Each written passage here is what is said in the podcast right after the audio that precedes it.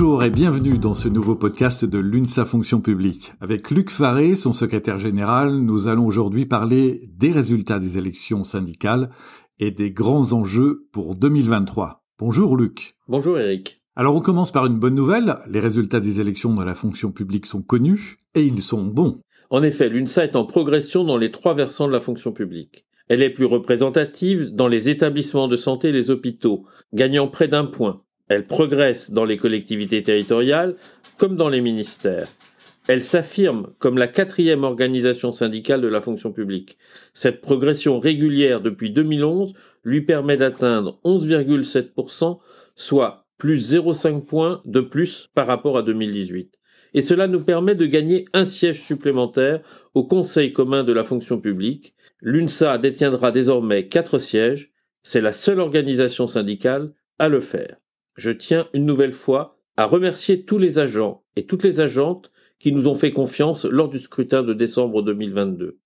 Et je tiens aussi à féliciter toutes les équipes des syndicats et fédérations de l'UNSA fonction publique, sans qui cette progression n'aurait pas été possible.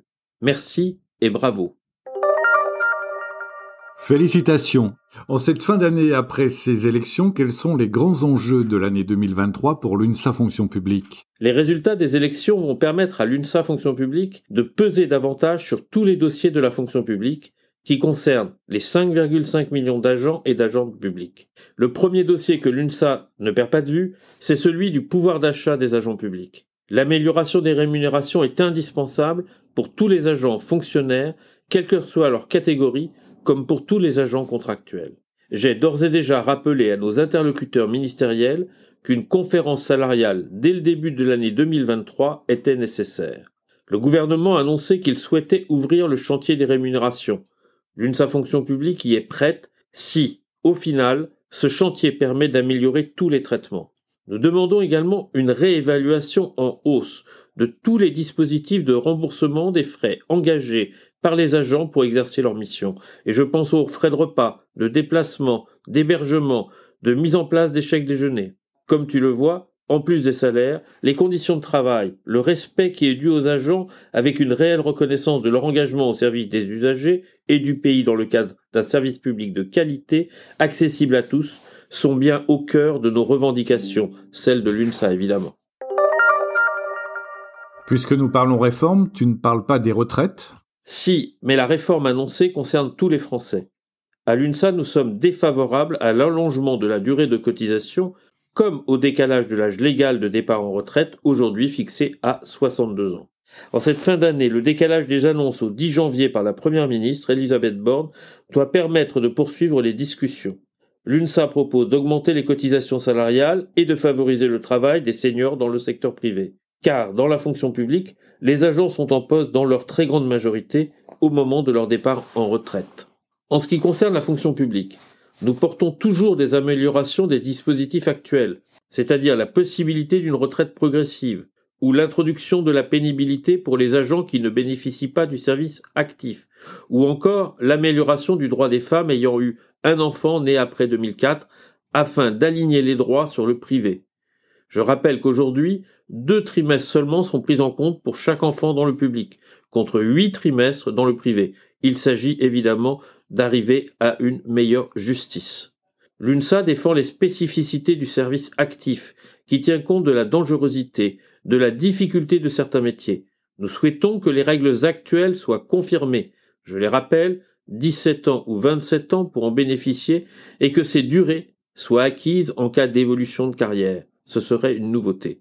Cependant, si le gouvernement s'obstine à vouloir bouger l'âge légal, alors l'UNSA sera prête à se mobiliser, et ce, très rapidement. N'y avait-il pas d'autres enjeux spécifiques à la fonction publique en dehors des retraites et des salaires? Si.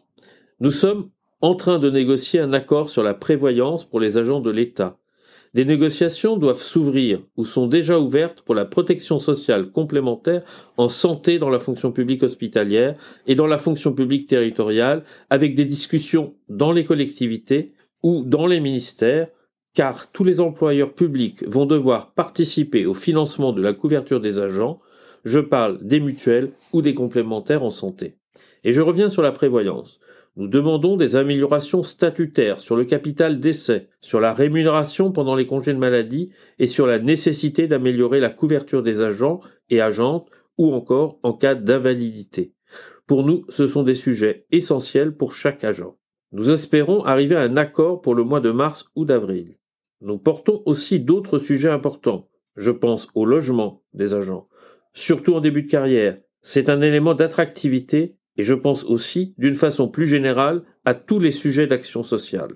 Nous demandons également d'améliorer l'égalité professionnelle dans la fonction publique entre les femmes et les hommes, en particulier en demandant aux employeurs publics d'accélérer la mise en œuvre de l'accord que nous avons signé. Eric, c'est le dernier podcast de l'année 2022. Euh, Alors, en cette fin d'année, je tiens à te souhaiter, mais aussi à souhaiter à tous de bonnes fêtes à chacun et à chacune. Je tiens aussi à rendre hommage à tous les agents et à tous les agents qui continueront à assurer leur mission de service public durant la période des fêtes, pour assurer la sécurité, la santé, le fonctionnement de notre pays. Merci à eux et ne les oublions pas.